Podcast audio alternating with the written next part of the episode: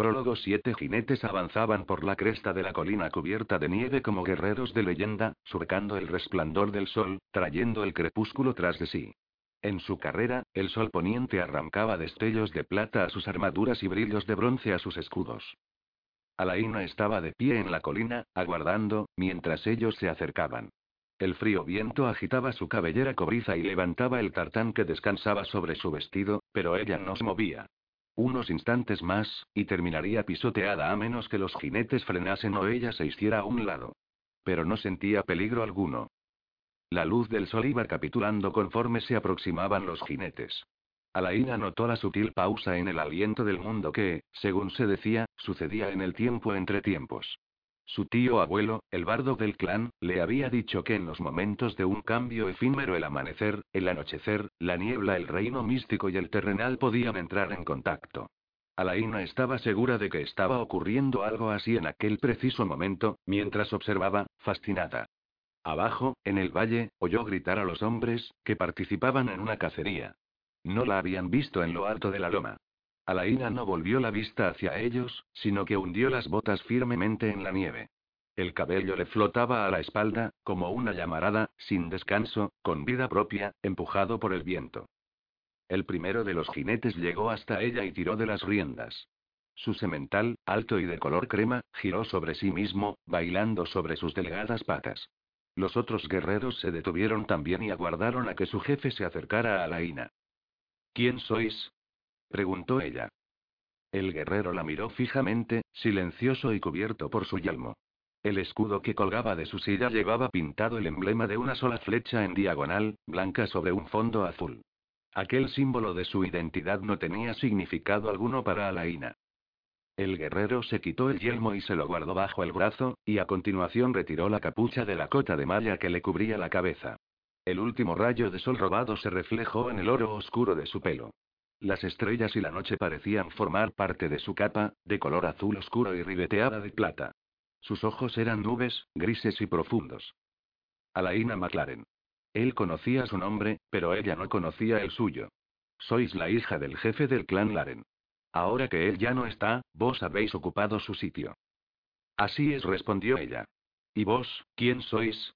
¿Un príncipe de los Daoinesit, la gente de las hadas? ¿O acaso conducís a los guerreros del Fiana, el grupo de guerra de Fion Makumail, salido de las nieblas del tiempo? No somos esos, repuso el guerrero. Angus el eterno joven, hijo del sol, con vuestra horda de seguidores. Ese sois vos, dijo Alaina. Las historias del apuesto héroe dios de dorados cabellos Angus Macock se encontraban entre sus favoritas, de las que contaba su tío abuelo por las noches. Por algún motivo, no estaba sorprendida de ver aparecer un dios guerrero al atardecer, en aquel momento mágico entre la oscuridad y la luz. Él sonrió levemente. ¿Parecemos venidos de ese reino? Sí. ¿Por qué, si no, ibais a encontraros en nuestras tierras al ponerse el sol? ¿Por qué? respondió él. Por vos. Por mí. Alaina se lo quedó mirando. Nos habéis mandado llamar. Me habéis llamado a mí, añadió en voz baja. Alaina sintió que se le aceleraba el corazón y que la respiración se le detenía. La esperanza, rauda y luminosa, la recorrió por dentro. Ella y su clan estaban desesperadamente necesitados de ayuda. Sin embargo, ella, como jefe de los suyos, no había mandado buscar a nadie. ¿Cómo había oído aquel guerrero su súplica, susurrada tan solo en sus oraciones, y guardada como un silencioso anhelo en su corazón? ¿Cómo pudo ser, sino por arte de magia? ¿Quién sois? Su voz fue un susurro. Él la contempló fijamente. Os ayudaré si deseáis salvar a vuestro clan, murmuró. Pero tendréis que darme lo que os es más querido. Daría cualquier cosa por salvar a mi clan, replicó Alaina con vehemencia, devolviéndole la misma mirada fija. Lo juro. Él extendió una mano. Entonces, que así sea. Alaina observó su bello rostro, escudriñó sus ojos como el acero, como la plata. Aquel hombre no era de este mundo, estaba segura. Debía de ser un príncipe, incluso un rey, del mundo de las hadas, capaz de obrar magia, capaz de ayudar a su gente. ¿Qué querés de mí? le preguntó. Venid conmigo, respondió él. Dejó escapar un suspiro. Si lo hago, ¿todo irá bien para ellos? Sí. El guerrero la miraba fijamente, con la mano extendida. Una sensación surgió en su interior como un torrente. No era miedo, sino una súbita punzada de anhelo. Deseaba irse con él. Conforme aquel deseo se iba haciendo más fuerte, cerró los ojos para contenerlo. Alaina dijo él con voz melosa como el más grave acorde de un arpa. Ven conmigo. Ella volvió la vista hacia el valle, donde cazaban los hombres de su clan. Amaba profundamente a su clan y a su gente, y no podía soportar la idea de abandonarlos. Pero tenía que hacer por ellos lo que estuviera en su mano, sin importar el coste que le supusiera. Había hecho esa promesa a su padre moribundo. Si lograse encontrar el valor necesario para pasar al otro mundo y no regresar jamás, su clan prosperaría y estaría a salvo. Su orgulloso y antiguo legado duraría para siempre. Exhaló un largo suspiro y miró otra vez al reluciente y silencioso guerrero. Necesito que me prometáis que mi clan sobrevivirá, le dijo. Te lo prometo. De algún modo Alaina supo que podía confiar en él. Alzó un brazo en señal de aceptación. El guerrero acercó un poco más su caballo, le tendió la mano y se inclinó hacia ella. Sintió sus dedos calientes junto a los suyos, y el corazón le saltó en el pecho como una ave que echa de volar del nido. Alaina despertó con el corazón desbocado y se hirió en la oscuridad. Una pesadilla, se dijo a sí misma. Ha sido solo una pesadilla. Reprimió un sollozo y hundió el rostro entre las manos. Ojalá aquel sueño hubiera sido real. Su clan necesitaba un guerrero así de audaz, un milagro que los ayudara. Por mucho que lo intentase, Alaina no podía salvar ella sola a su reducido y amenazado clan. Podía garantizarle alimento y refugio, y podía hacer todo lo posible para preservar su orgulloso y antiguo legado, pero no podía combatir a sus enemigos en la batalla, y esa ayuda era lo que necesitaba con más desesperación. El clan Laren consistía ahora en un puñado de hombres y mujeres de avanzada edad al frente de los cuales se encontraba Alaina. El clan rival que llevaba generaciones en guerra con ellos pronto triunfaría, a menos que lograran impedírselo. Una vez que llegase la primavera, el antiguo hechizo que había ayudado tanto tiempo a su clan llegaría a su fin, y aumentaría el poder de sus enemigos sobre ellos. Su gente la instaba a que se desposara con un guerrero de las Islands, un paladín que contara con camaradas que lo apoyaran, dispuestos a luchar. El clan Laren necesitaba un hombre así, pero nadie quería asumir el riesgo que suponía un clan débil y un enemigo fuerte. Ojalá aquel sueño hubiese sido real, pensó, y suspiró profundamente. El guerrero dorado no existía, y el tiempo se estaba acabando. El acero destelló a la luz del amanecer cuando Sebastián giró en redondo y hundió la punta de su espada con maestría. La hoja silbó al describir un rápido arco hacia abajo y alzarse de nuevo. Con los músculos en tensión, sosteniendo la espada de empuñadura envuelta en cuero con la mano derecha, giró sobre sus pies descalzos. La hoja, bien equilibrada, rasgó y surcó el aire fresco de la mañana. Las almenas que lo rodeaban estaban bordeadas de escarcha, y un frío viento agitaba los bucles dorado oscuro de sus cabellos. Tenía la espalda fresca y cubierta de sudor bajo la floja camisa de lino, pero el ejercicio lo mantenía caliente por dentro. Se concentró en el movimiento de los pies, en el tiempo, el equilibrio, la fuerza. Cada paso y cada mandoble eran vigorosos, teñidos de desesperación, sazonados con un poco de furia, pero se sentía sin fuerzas. Su espada no cortaba más que aire, carecía de un enemigo contra el que luchar, alguna manera de proteger su bien más preciado. El viento arreciaba con fuerza en el tejado de la torre real. Hizo una pausa, con la respiración agitada, mientras lo azotaba la brisa. Su mirada recorrió las copas de los árboles del bosque, las brillantes torres de la abadía, las vastas montañas azules que se divisaban a lo lejos. Escocia era una tierra hermosa, llena de promesas para los caballeros normandos que buscasen favor y propiedades. Con ese propósito había venido él. Ahora debía marcharse tan pronto como le fuera posible. Apretó la mandíbula con fuerza, frustrado. Llevaba tres años en aquel frío lugar del norte. Si se quedaba más tiempo, podría recoger la recompensa que el rey le ofrecería sin ninguna duda y pero no le quedaba tiempo para esperar. Volvió a blandir la espada con renovados bríos. Lanzar, golpear, retroceder, girar. Sus prácticas con las armas le procuraban acción y soledad, dos cosas que ansiaba.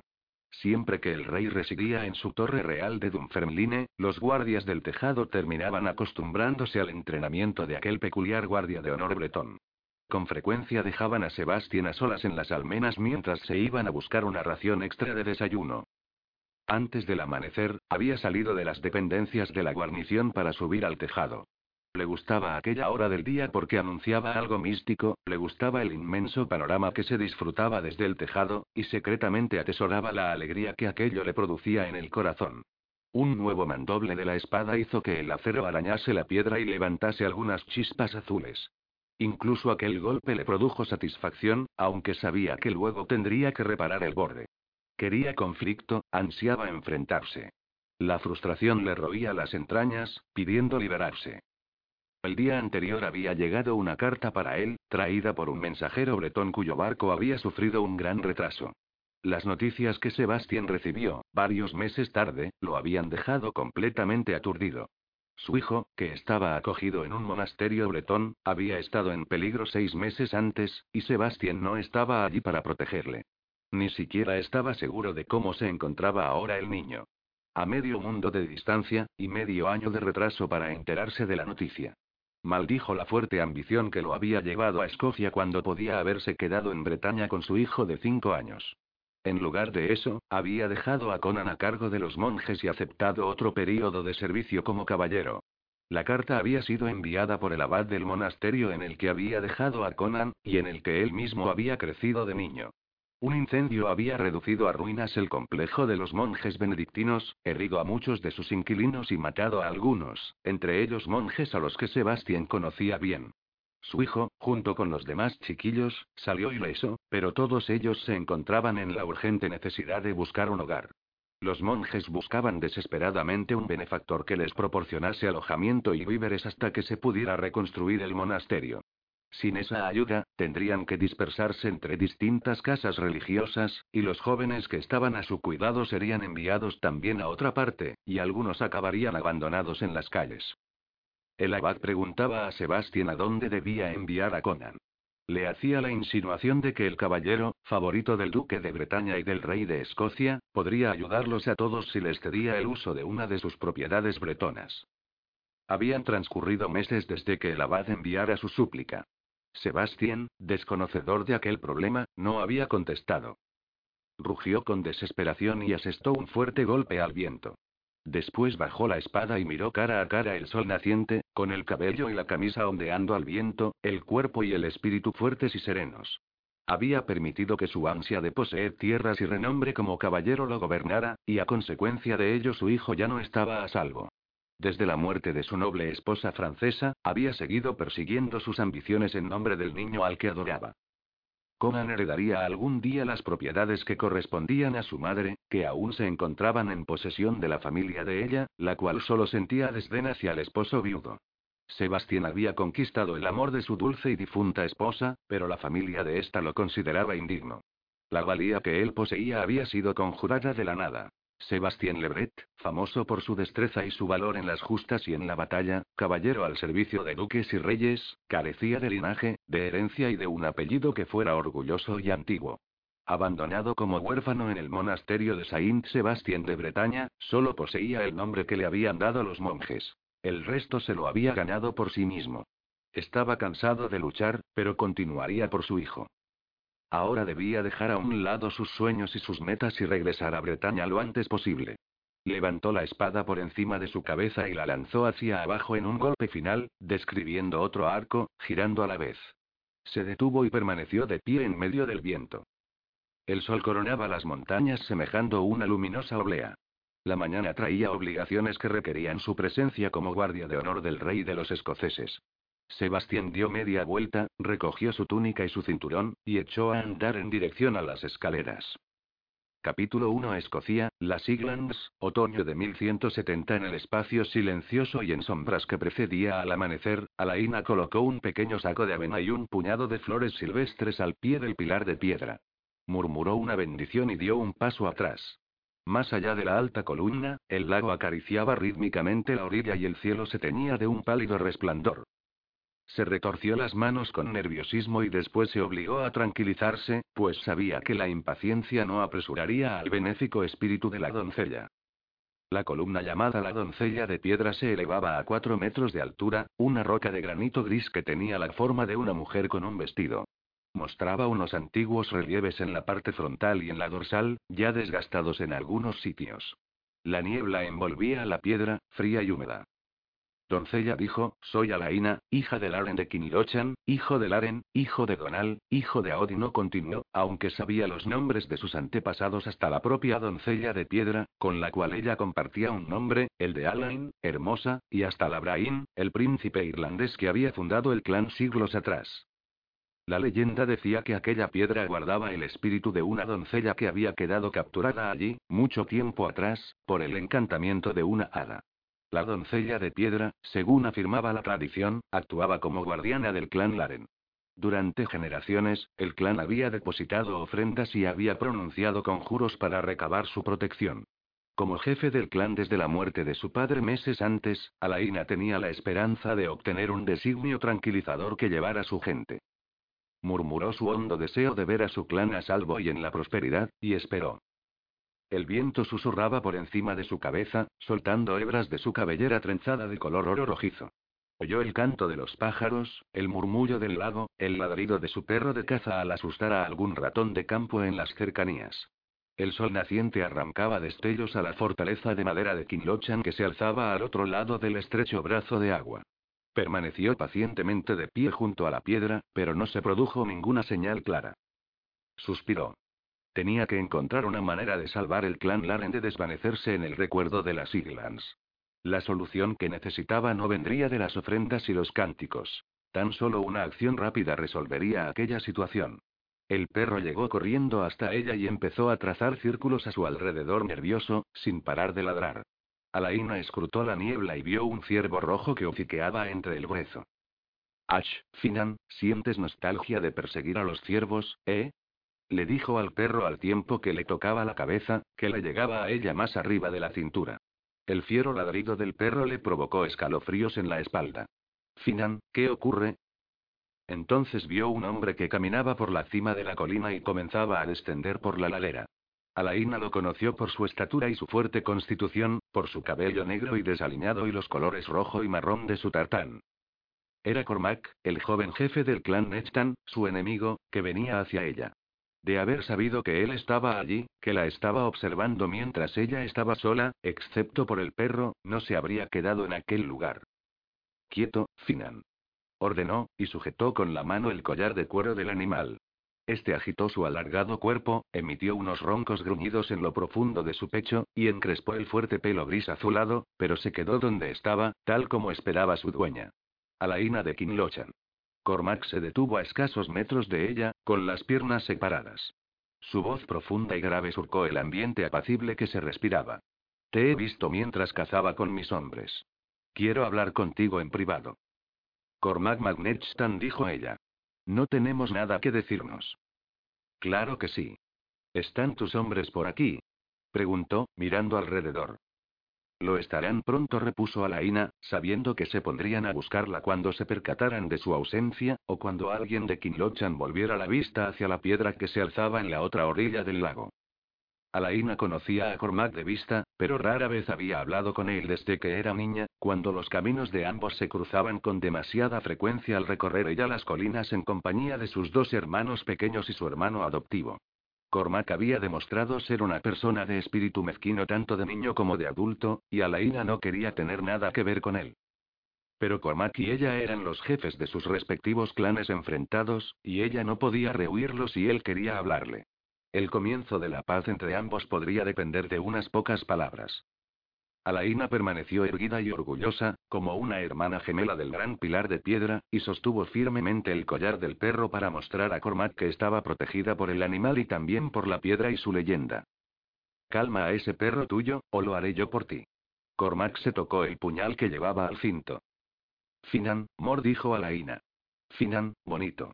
Cálmate. El perro de caza se quedó quieto, pero rugiendo por lo bajo. Un perro de caza grande como ese es para que lo tenga un hombre, no una mujer, observó Cormac. Finan es mío desde que nació. En ese caso, ha sido malcriado por la mano de una mujer. Alaina miró a Cormac sin alterarse. Puedes probar, a ver si es como dices. Estás a salvo, repuso él. De momento. La leyenda de la doncella de piedra garantiza que ningún hombre del clan Nechtan puede hacer daño a una mujer del clan Laren, o de lo contrario sufrirá las consecuencias. Es una lástima que ninguna leyenda impida que el clan Nechtan haga la guerra a los hombres del clan Laren, replicó Alaina. Alimentamos un viejo rencor hacia vosotros, que es lo que nos da el derecho de haceros la guerra. Alaina lo miró furiosa. Vuestro odio hacia nosotros es antiguo, pero el nuestro también lo es. Nos destruiríais a todos si pudierais. A ti no, Alaina. Tú has de ser mía. No te atrevas a decir eso en presencia de la doncella. Ella ya no puede protegerte mucho más. El encantamiento termina en primavera, todos lo sabemos. Miró a Alaina ceñudo.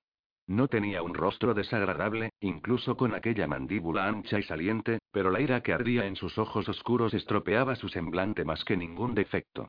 Algunos dicen que el poder de la doncella para ayudar a su gente está menguando ya. Nuestro bardo dice que el poder de la doncella aumentará cuando termine el encantamiento, repuso Alaina. En realidad, no estaba segura de lo que sucedería cuando la magia de aquella piedra terminase la primavera siguiente. Eso es lo que diría el viejo Lorne McLaren, antes de decir que tu clan está perdido. Cormac chasqueó los dedos en un gesto de rechazo. La doncella de piedra ya no os mantendrá a salvo, si es que lo ha hecho alguna vez. La doncella y su clan se hundirán juntos. Puede que estemos debilitados por la guerra, la enfermedad y la mala suerte, dijo Alaina acaloradamente. Puede que queden pocos que lleven nuestro apellido. Puede que estemos amenazados por un enemigo cruel, le dirigió una mirada de furia, pero nuestro orgullo y nuestro legado permanecerán. Tú no puedes destruir eso con tus incursiones ni con tu odio. Cormac se encogió de hombros. Si quieres escucharme, traigo buenas noticias para tu clan.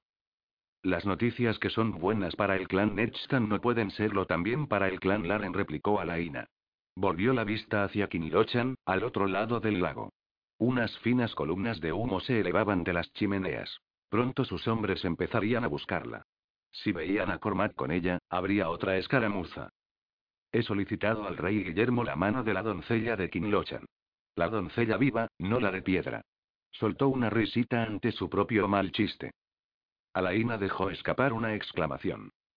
Jamás me casaría contigo. Ahora eres una heredera, y yo debo casarme pronto. Tu padre ha muerto y no puede acordar tu matrimonio. Muerto por tu mano. Por mi mano, no, Alaina. Cormac sacudió negativamente la cabeza. Por mi mano, no. Haya sido por la tuya o por la de otro, lo mató una espada Magnetan, la misma que se llevó también a mis hermanos. Jamás me casaría contigo ni con madre de tu misma sangre. Sé que tú y tus parientes mayores deseáis poner fin a esta enemistad. Y mi gente me insta a que te despose. Ya es hora de casarme. Puedes casarte con la mujer a la que desposaste por el rito del apretón de manos y luego repudiaste, dijo Alaina. Con ella, no. Me casaré contigo. Cormac hinchó el pecho. No hay ningún honor que ganar guerreando con los ancianos del clan Laren. Tú no puedes supervisar sola esta vasta propiedad. De modo que debes convertirte en mi esposa. Sé que tu padre así lo deseaba. Jamás dijo Alaina con los dientes apretados. Finan emitió un ruido grave y se movió hacia adelante. Ella le tocó la cabeza con dedos temblorosos. Nos quitarías nuestra tierra y hasta nuestro nombre. Cormac frunció el ceño en un gesto siniestro. El rey tiene derecho a decidir tu matrimonio, puesto que eres la única heredera y posees título y tierra. Dejaremos este asunto en sus manos. Le he enviado un mensaje con mi oferta de desposarte. Lo complacerá que se ponga fin a esta disputa de un modo tan fácil. Ni el rey en persona puede obligarme a hacer algo que no deseo. Una mujer terca es una mujer necia, musitó Cormac. Había oído decir que eras una muchacha voluntariosa, pero esperaba que fueras más sensata. Hizo un gesto de impaciencia. Los hombres del clan Laren son demasiado viejos para blandir la espada. Tu hermano adoptivo, Gideon MacGregor, es joven, pero está solo y nosotros somos muchos. Dio un paso adelante, pero retrocedió cuando el perro soltó un ladrido. Cásate conmigo, y la sangre del clan Laren perdurará en nuestros hijos. No quiero tener hijos que lleven el apellido Magnetstam. Él rió suavemente. Encantadora pero peleona. También he oído decir que eras fuerte. Dicen que has recibido la formación de un maestro de la piedra, como otros de tu clan, y que usas el martillo y el cincel igual que un hombre. Le recorrió todo el cuerpo con los ojos brillantes. Yo tengo un martillo y herramientas que podrás utilizar cuando guste. Su sonrisa se hizo más malvada. Márchate, le espetó a Laina. Mi brazo es fuerte, pero se está cansando de sujetar a este perro. Cormac la miró con los ojos entornados. En ellos ardía una fría cólera. Doncella de piedras y seo. Escúchame bien. Vendrá la primavera, y con ella terminará tu seguridad. ¿Quién protegerá a tu clan entonces? No será una muchacha con un mazo. Ni tampoco unos pocos hombres ancianos. Mi clan te matará un día, Cormac murmuró ella. Cormac sonrió con una expresión dura y fría. Podría tomarte ahora mismo si quisiera, al pie de esa piedra. Ni perros ni hadas podrían impedírmelo. O también puedo hacer tiempo hasta la primavera. Yo tengo dónde elegir. Tú, no. Sí puedo elegir. Alaina alzó la barbilla. No pienso casarme contigo. Y ningún rey ni ningún montañés podrá obligarme a hacerlo. Seré generoso y te concederé tiempo hasta el día de Santa Brígida, cuando termine el encantamiento, para que aceptes. Para entonces, el rey habrá enviado su aprobación. Cásate conmigo, o verás cómo muere tu clan. Se encogió de hombros. Cualquiera de las dos alternativas supondrá el fin de la enemistad. Dio media vuelta antes de que Alaina pudiera responder, y se internó a grandes zancadas en la niebla hasta desaparecer más allá de la cima de la colina. Alaina lo observó con el corazón acelerado. El perro ladró, pero permaneció junto a ella rugiendo implacable, con el cuerpo en tensión. Acarició el frío granito de la piedra y cerró los ojos, deseando fervientemente una solución, un salvador. Un milagro. Inclinó la cabeza para rezar y susurró una antigua bendición en gaélico para complacer tanto a su herencia cristiana como a la celta. Después se volvió y echó a andar hacia Kinlochan. Finan corrió por delante de ella a través de la alta hierba parda mientras rodeaba el extremo del lago, donde el agua rozaba pacíficamente los guijarros de la orilla. El sol matinal había disipado la niebla, y la torre de madera de Kinilochan, dentro de la empalizada que la circundaba, resplandecía con un color rojo tierra a la claridad del amanecer. Más allá, unas oscuras montañas se elevaban a lo lejos, sus agrestes cimas coronadas de nubes. Bajo ellas, el lago estrecho y alargado se extendía como un estanque de plata. Las puertas de la fortaleza se abrieron de par en par para dejar salir a tres hombres, con los tartanes ondeado contra sus piernas desnudas. Agitaron la mano y bordearon la orilla del lago, siguiendo el camino que había tomado antes Alaina. Esta contestó agitando también la mano y siguió andando, y estuvo a punto de tropezar cuando su pie topó con un palo que había en el suelo. Se agachó y recogió una flecha olvidada que estaba escondida entre el brezo. Estaba raída y desgastada por la intemperie, pero la punta aún se veía afilada. Alaina se preguntó si aquello sería el presagio que estaba esperando. Si era así, era malo, porque debía significar más guerra. Decidió tirar la flecha de nuevo, pero se detuvo al recordar su reciente sueño de un caballero dorado cuyo escudo llevaba el dibujo de una flecha. Él le había ofrecido salvar a su gente en apuros.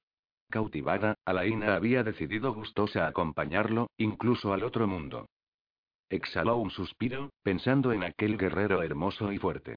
Pero los sueños no le servirían de nada en aquel momento. Finan ladró y echó a correr hacia los hombres.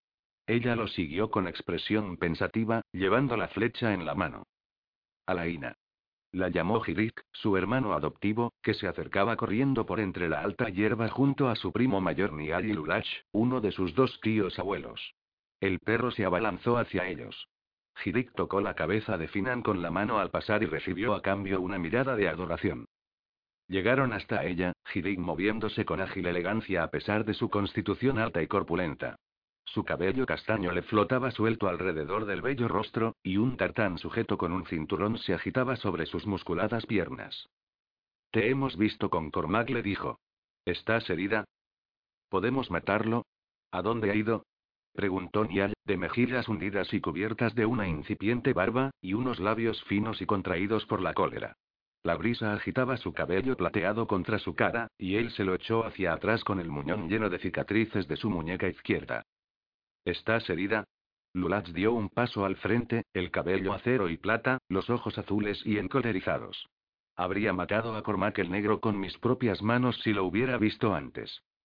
Tus viejas piernas no habrían podido alcanzarlo, dijo Nyai. Ya me preocuparé yo de lo que pueden hacer mis viejas piernas, replicó Lulach. Estoy bien, los tranquilizó Alaina rápidamente. Estaba bajo la protección de la doncella. Cormac jamás me habría hecho daño allí. Cierto, sería un necio si olvidase el encantamiento, dijo Mial. Ya es un necio, señaló Lulach. Necesitas la protección de una espada fuerte, no de una piedra esta, dijo Hirik. Normalmente era de carácter tranquilo, pero su rostro se veía en tensión y tenía las manos cerradas en dos puños. No confíes en ningún hombre del clan Nechstam. Cormac no se atrevería a hacerme daño, volvió a tranquilizarlos a la Ina. Pero por dentro estaba temblando al recordar la amenaza de Cormac de tomarla al pie de la piedra, con encantamiento o sin él. No tendrá espada, pero tiene una flecha, dijo Mial, observando el proyectil que Alaina sostenía en la mano. ¿Dónde la has encontrado? En la hierba. Una flecha de los elfos, musitó él. Déjala, puede que la hayan perdido las hadas. Está hecha por el hombre tercio Lulach. Necesita un nuevo recubrimiento, pero la punta todavía se encuentra en buen estado. La encontré después de hacer una ofrenda a la doncella. Tal vez sea un presagio para nosotros, dijo Alaina. Una señal de que habrá un tan menos, dijo Mial. Está bien hacer una ofrenda en un día tan bueno, pero no deberías haber salido sola. No gozarás de la protección de la doncella mucho tiempo más, apuntó Lulach. Pronto llegará el final de los 700 años de encantamiento. Faltan meses para el día de Santa Brígida, dijo Alaina. ¿Y qué es lo que quería Cormac el negro? Quiso saber Nial.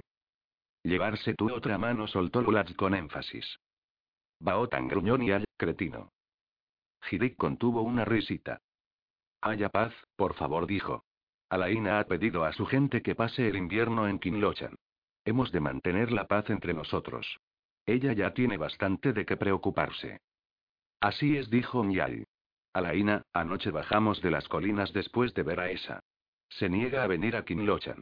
Incluso le ofrecimos llevar su enorme telar, pero ella quiere quedarse junto a su chimenea. Ojalá pudiéramos convencerla para que se reuniera con nosotros, comentó Alaina. Es como convencer a la pizarra para que se convierta en mármol, dijo Lulach. Ha tomado la decisión de pasar allí el invierno. Aún echa de menos a su Ruarimor, aunque ya ha pasado más de un año desde que le dijeron que había muerto. Alaina suspiró. Es difícil perder un amor tan profundo, tan fuerte. Volveremos a hablar con ella, señaló Hirik. Dinos qué quería Cormac, Alaina. Es obvio lo que quiere Cormac, y por ello deberíamos arrancarle la cabeza, dijo Lulach, apoyando los puños cerrados en las caderas. Habló de matrimonio, comentó Alaina. Lulach soltó un bufido de desdén. Ni al parpadeo horrorizado. ¿Qué dijo? preguntó Hirik bruscamente. Os lo explicaré mientras comemos unas pocas gachas calientes. Tengo hambre. Se adelantó y llamó con un silbido a Finan, que había vagado hasta la orilla del lago. Cormac Magnetstan está pensando en casarse con nuestra Toiseach, nuestro jefe, nuestro miembro más joven. Preguntó Niall, con los demás caminando a su lado. Eso no puede ocurrir nunca. Nunca concordó Lulach. Nuestros clanes necesitan la paz, y ella necesita un marido, pero no ese marido. Hemos hablado a menudo de ello desde que murió Laren McLaren, dijo Hirik. Ya es hora de que te cases, Alaina. No es fácil encontrar un guerrero que esté dispuesto a unirse a una guerra, y que además guste a este clan, repuso Alaina. Casarse con el jefe del clan Laren supone muchas ventajas, dijo Mial. Bosques llenos de ciervos, un lago repleto de peces, pastos para el ganado, una bella muchacha de orgulloso linaje y una disputa de sangre heredada de varias generaciones, añadió Alaina con amargura. Tú eres la más joven, la última de nuestra sangre, dijo Lulach. Un matrimonio cuidadosamente elegido puede procurar la seguridad a nuestro clan durante varias generaciones más. Seguridad. Alaina deseaba intensamente la seguridad para todos. Se le hizo un nudo en la garganta. Pero el hombre con el que me case dará su apellido a nuestros hijos. ¿Qué pasará entonces con el clan Laren? Sus hombres guardaron silencio. El hombre con el que te cases podría tomar nuestro apellido, sugirió Nial. A veces se hace algo así, según he oído decir, dijo Lulach. Alaina frunció el ceño. ¿Dónde vamos a encontrar un hombre que acepte el apellido de nuestro clan, además de nuestros problemas? Ojalá pudieras casarte con nuestro Hidei, dijo Nial. Él no es de tu sangre, y nos quiere mucho a todos. Pero es su hermano adoptivo, señaló Lulach. Le corresponde al rey decidir con quién se casará, dijo Hirik. Él tiene el derecho de escoger esposo para una heredera soltera. Alaina, pronto deberás rendir homenaje por tu herencia. pide ayuda al rey Guillermo sobre ese asunto. Ella asintió, comprendiendo que podría apelar al rey antes de que la petición de Cormac fuese tomada en cuenta y aprobada. Lo haré, pero tendrá que ser pronto. Hirik puede acompañarte a la corte, dijo Nyal. El rey pasa el invierno en Dunfermline, a dos días de aquí. Seguro que conocerá a algún caballero hambriento de tierras y deseoso de entrar en una disputa. ¿Y si sugiere un caballero extranjero? preguntó Lulach. Nial sacudió la cabeza en un gesto negativo. Le diremos lo que queremos. Somos leales, y él no desea ver desaparecer un antiguo clan. Nos apoyará y nos encontrará el paladín celta que necesitamos. Alaina dijo Hirik en voz baja, mirándola fijamente. Eso es lo que tú deseas en un marido, ¿no es así? Lo que complace a mi clan me complace a mí, repuso ella, pero de pronto le tembló la voz. Sabía que su deseo secreto sería imposible de cumplir. El caballero dorado que había visto una vez en sueños no existía. Se dio la vuelta, todavía sosteniendo la vieja flecha en la mano, y se encaminó hacia la ladera rocosa que conducía a las puertas de madera de Kinlochan. Capítulo 2 El chambelán del rey llamó para que entrase el siguiente solicitante. Sebastián continuó de pie impasible sobre el estrado real, escuchando apenas. En ese momento una mujer se desgajó de la multitud, y de ella acertó a captar tan solo el brillo color bronce de su cabello trenzado, hasta que la tuvo más cerca. Entonces atrajo toda su atención. Permaneció silencioso e inmóvil, como guardia de honor del rey de los escoceses, y entrecerró los ojos, alerta. La mujer era como una flor lozana en medio de los hierbajos del invierno en aquella sala atestada de gente, y él no pudo evitar mirarla. Los dos caballeros que estaban de pie con él dejaron escapar leves silbidos. Murmullos de admiración recorrieron toda la estancia, ocupada por caballeros, damas, mercaderes, campesinos, incluso bárbaros de las montañas, todos los cuales aguardaban en el gran salón para obtener justicia del rey Guillermo. La mañana había sido tediosa, y la aparición de la muchacha sirvió para romper la monotonía. Sebastián experimentó más que alivio del aburrimiento. Por espacio de unos instantes se sintió aturdido, como si hubiera sucedido algo más notable que la aparición de una muchacha saliendo de entre los presentes. Frunció el entrecejo y mantuvo la cabeza alta, los hombros rectos y una mano sobre la empuñadura de su espada. Era capaz de mantener aquella postura inmóvil durante largo tiempo, sin hacer caso de las distracciones y con la atención concentrada. Pero aquella distracción no pudo ignorarla. La luz del sol se filtraba por las altas ventanas y transformaba a la joven en una visión. Ella se arrodilló con un movimiento fluido, vestida de color azul noche y con un manto de tartán tejido en marrón y morado. El chambelán le pidió que dijera su nombre. Alain Enigean Labrain Mag Labrain Ancean Lochan murmuró ella en gaélico, aunque el chambelán le había hablado en inglés. Sebastián notó el orgullo que traslucía su voz grave y cautivadora. ¿Quién es esta dama de las Islands? Preguntó el caballero que estaba a su lado. Se llama Alaina McLaren de Kinlochan, respondió Sebastián en voz baja, pronunciando el nombre Olina, como había hecho ella. Hugo y Robert, los dos caballeros que flanqueaban a Sebastián, asintieron con un gesto. Sentado en su sillón, Guillermo de Escocia se inclinó hacia Laina, su pelo corto de un rojo más oscuro que el de ella, y la saludó en gaélico. Sebastián ocupaba una posición que le proporcionaba una visión clara, y pudo oír la mayor parte de lo que se dijo mientras la muchacha explicaba al rey el asunto que la había llevado allí. Bastien, tú has recibido suficiente instrucción en la lengua nativa para poder traducírnosla. Robert de Kerek, el caballero que se encontraba a su derecha, habló de nuevo usando el inglés, una costumbre entre ellos dondequiera que estuvieran. Francia, Bretaña, Inglaterra o Escocia. Robert era su amigo más antiguo, y aunque los dos eran de origen bretón, se habían formado juntos en Inglaterra como escuderos y caballeros. Posee mucha instrucción, dijo sonriendo Hugo de Balognes, al lado de Robert. La bonita joven que le enseña comparte con él más que el gaélico, aunque yo apostaría a que Bastien es más maestro que alumno en algunas cosas, ¿eh? Aún nos vemos para las lecciones, contestó Sebastián suavemente, con la vista fija al frente. Hugo soltó una risita y dio un cogazo a Robert. La mayoría de los caballeros normandos de la corte escocesa hablaban inglés y francés, y la mayoría de ellos conocían poco la lengua nativa. De joven, Sebastián dominaba el francés, el inglés y el latín, además de su idioma nativo, el bretón, y el gaélico le resultó fácil. Teniendo por delante un período de tres años al servicio del rey de Escocia, aceptó de buen grado el reto. La hija del caballero se había ofrecido a enseñarle, y resultó que ella se mostró muy deseosa de disfrutar también de intereses más íntimos. Él poseía una afinidad natural por ambas cosas. Intercambiar una gentil destreza por otra era justo, convinieron él y la muchacha. A su maestra le agradaba su inteligencia rápida y su belleza sin defectos, y admiraba su fuerza y su valor, pero no le pedía más que la amistad y el consuelo que se daban el uno al otro. ¿Qué más está diciendo? preguntó Robert. Alaina de Kinlochan es el jefe de un clan de las Islands, y ha venido a rendir homenaje por su herencia tras la muerte de su padre, contestó Sebastián. Sus dos camaradas bretones asintieron de nuevo. Ataviados de modo similar con cota de malla y sobrevestes de color verde oscuro ribeteadas de plata, los tres altos caballeros permanecían cerca del rey como miembros de una élite de la Guardia de Honor apreciada por su valor, su destreza militar, su disciplina y su dorado aspecto. Robert era delgado y rubio, mientras que Hugo era ancho y tosco, con cabello como el bronce. Sebastián sabía que sus propias cualidades sin igual y su cabello dorado oscuro le habían procurado un lugar de privilegio entre los caballeros que envió el duque de Bretaña a servir al rey Guillermo. ¿Una heredera de las Islands? Interesante, señaló Hugo. No tiene aspecto de salvaje. Sebastián asintió para sus adentros al tiempo que observaba a la joven.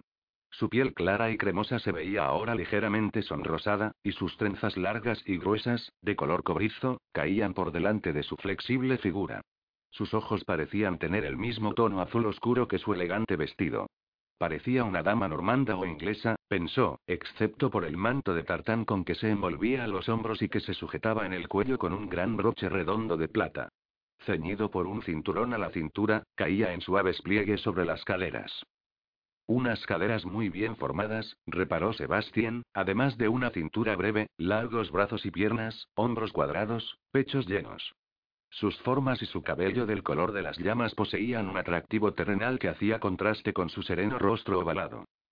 Ah, qué dulce bocado susurró Hugo.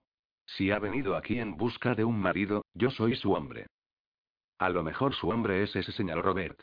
Sebastián vio a un montañés que se acercaba al estrado. Alaina McLaren se incorporó. No era una mujer pequeña, pero aquel hombre se elevaba por encima de ella. Vestía un tartán de color verde y marrón, extendido y a modo de falda encima de una camisa clara. Además de alto era corpulento, poseía unas piernas torneadas y una cabeza grande y hermosa, y un cabello largo de color castaño rojizo domado con unas trenzas. Se dirigió al rey en la lengua fluida de los gaélicos. Bárbaro murmuró Hugo. No espera a que el rey le dé permiso para hablar, sino que se abalanza igual que un buey. Y el rey se lo consiente. Semejante falta de modales no se vería jamás en Francia. Calla, murmuró Robert.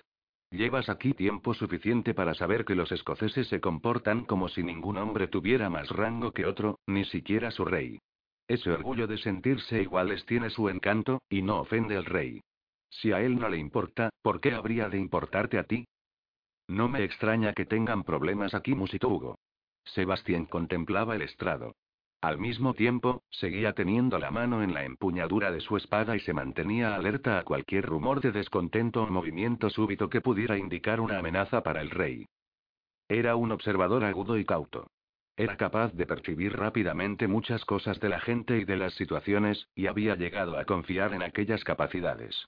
En el gesto altivo de la barbilla de la muchacha y en la postura de su largo y elegante cuello vio orgullo y fuerza. Pero las azules profundidades de sus ojos guardaban una sutil tristeza. Una frágil leona, pensó frunciendo el ceño. A una leve indicación del rey, la muchacha se dirigió a él en inglés. Culta además de encantadora, pensó Sebastián. En absoluto una salvaje. Cambiaba de lengua con facilidad, hablaba con acento pero de manera precisa, su tono de voz era grave y cautivador. Las mujeres bellas e inteligentes no eran una rareza en su experiencia, pero no recordaba ninguna mujer que él conociera que irradiara tal fuerza y elegancia, ni que resplandeciera de orgullo como esta. La contempló con creciente fascinación. Siré dijo ella al rey, mi pariente Gidig MacGregor y yo hemos viajado hasta la corte para rendir homenaje por mi herencia. Mi padre, Laren McLaren, jefe de nuestro clan, murió el septiembre pasado en una batalla contra el clan Nechtan. Mis dos hermanos murieron en anteriores escaramuzas con el clan Nechtan, con lo cual quedé yo como jefe del clan Laren y única heredera de Kinlochan. El timbre cálido de su voz recorrió a Sebastián como una caricia. Os extendemos nuestras simpatías, Lady Alaina, dijo el rey. Mi señor. Inclinó la cabeza tristemente y volvió a levantarla. Estoy aquí para pagar un tributo de sucesión por mi herencia. El pago habitual consiste en dar uno o dos caballeros al servicio de la corona. Siré, en este momento no puedo ofrecer caballero alguno, mi clan se ha visto reducido por la tragedia. Poseemos riqueza en tierras y en antepasados, pero no nos quedan más que unos pocos bienes y menos hombres. Hemos sido llevados casi a la ruina por esta disputa de sangre. Os ruego que me permitáis ofrecer otro símbolo que salde mi pretensión a Kinlochan. El rey asintió. Alaina de Kinlochan se volvió hacia el montañés que la acompañaba, el cual extrajo de los pliegues de su tartán un objeto envuelto en tela y se lo tendió al rey. Guillermo abrió el envoltorio y descubrió una piedra rectangular del tamaño de una mano, cuya superficie aparecía tallada en relieve con el dibujo de una cruz y un círculo o al estilo entrelazado de los celtas. Incluso desde el otro lado del estrado, Sebastián logró ver que se trataba de una piedra bellamente trabajada. Una hermosa pieza, dijo el rey. ¿Es obra de un artesano de Kinilochan? Así es, respondió Alaina. Aceptaremos este símbolo, mi señora. Cada año se requerirá que Kinlochan entregue una piedra tallada. Se redactará un documento para vos. La muchacha sonrió. Os lo agradezco, Siré. Si me permitís, desearía tratar otro asunto, el de mi matrimonio. A eso habrá que dedicarle un poco más de reflexión. Siré, sé que os corresponde a vos el derecho de escoger un esposo para mí. Los mayores de mi clan me han pedido que ofrezca ciertas condiciones en relación con mi casamiento, si vos consentís. ¿Condiciones? preguntó el rey. Mi clan desea que me case con un guerrero celta que pueda derrotar a nuestros enemigos, Siré, uno cuyo linaje sea igual al nuestro. Ha de hablar el gaélico y ser un hombre compasivo y valeroso. Y debe poder viajar a Kinlochan desde sus propias tierras en el plazo de un día. Vuestro clan ha decidido la adivinanza que deberá ser resuelta por algún paladín, para obtener vuestra mano. El rey se recostó en su silla. Parecía divertirse. Siré. Las mejillas de Alaina se sonrojaron de pronto. No proponemos ninguna adivinanza oculta. En la corte tenemos ejemplares caballeros normandos que poseen honorables patrimonios y gran destreza militar. Os convendrá uno de mi guardia de honor. Hugo y Robert se pusieron tiesos como pavos reales. Sebastián permaneció impertérrito. No deseo casarme con un normando, Siré. Mi clan quiere que despose a un paladín celta. Lanzó un suspiro. Siré, existe una condición más. Solicitamos que mi esposo renuncie a su apellido y adopte el de nuestro clan. Sebastián se la quedó mirando. La joven poseía orgullo, temple, belleza y una buena dosis de vanidad, lo cual no esperaba de ella. Ja. Musitó Hugo. Ahora está pidiendo demasiado. Eso es mucho que pedir a un hombre, sea normando o gaélico, dijo el rey, aunque se hace a veces, cuando la propiedad es valiosa.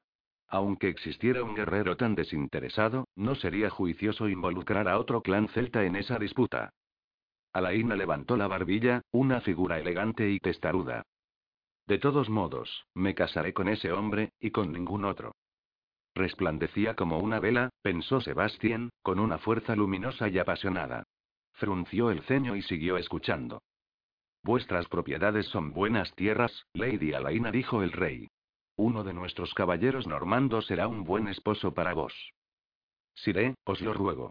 Se le quebró la voz. Considerad mi petición.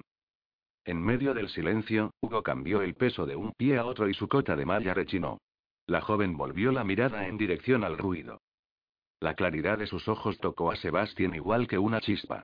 Su mirada fue como una penetración del espíritu, como un tirón en su interior, como si ella hubiera tensado las fibras de su corazón. No le quedaban fibras que tensar, se dijo a sí mismo. Le habían arrancado todas, dejando restos que nadie podría asir. Antes de que ella apartara la vista, Sebastián alcanzó a ver la desesperación en sus ojos turbados. Un inesperado sentimiento de compasión lo recorrió de arriba abajo. Permaneció impasible como una roca, pero el corazón le latía más deprisa. Había conocido la necesidad y el miedo y los había contrarrestado con voluntad y orgullo, tal como sospechaba que hacía ella. El rey rechazará su petición, murmuró Robert. Esa zona necesita el poder militar estable de los normandos, no otro señor guerrero celta. yo deseo tierras y una esposa, y he venido a Escocia a conseguirlas, musitó Hugo, pero no pienso ceder mi apellido a cambio. Hizo un gesto con la cabeza en dirección a Sebastián. Tú podrías adoptar su apellido sin pensarlo dos veces, mientras que nosotros no. Ya basta, dijo Sebastián a modo de dura advertencia. No es mi intención ofenderte, dijo Hugo. Tú careces de y ya basta, siseó Sebastián. Mantuvo los ojos fijos al frente y la espalda recta como el acero. Hugo soltó un gruñido cuando Robert lo reprendió con un codazo. Hugo solía hablar sin pensar, Sebastián lo sabía. Aquel hombre le había salvado la vida en la batalla y era un buen camarada en la lucha, pero poseía la cortesía de un oso. Por mucho valor que tuviesen las tierras de aquella joven, Sebastián nunca podría aceptar el apellido de una mujer a cambio del suyo. Había luchado mucho e intensamente para dar valía al nombre de Sebastián Lebret. Renunciar a ello resultaba inconcebible. El rey murmuró algo a la joven, y ella miró a su compañero montañés con las mejillas sonrosadas a causa de la consternación o de la rabia. El gaélico le sonrió. Ah, pensó Sebastián. Alaina McLaren exhibía su fuerza ante otros y revelaba su debilidad tan solo ante aquel hombre. Ambos hacían contraste entre lo salvaje y lo elegante, pero el lazo que los unía, fuese el que fuese, era fuerte. Los gaélicos de Escocia tenían el parentesco y la lealtad en alta estima. Sebastián lo vio en aquellos dos. Sintió una punzada de envidia. Frunció el ceño y dejó que resbalara de él como una capa que uno no desea. Esperaba que la muchacha encontrase al orgulloso guerrero celta que estaba buscando, un hombre que pudiera cumplir sus condiciones imposibles y estar a la altura de su espíritu. Él, por su parte, no era su hombre. Capítulo 3 Lady Alaina, la cuestión de vuestro casamiento se estudiará detenidamente, dijo el rey Guillermo. Se os hará llegar un mensaje cuando se haya tomado una decisión. Buen viaje a los dos. Alaina miró nerviosa a Girik. Ella y su hermano adoptivo habían viajado desde tan lejos para obtener tan poco. El rey parecía decidido a escogerle un marido según sus propias condiciones, más que según las de ella. Sirei empezó.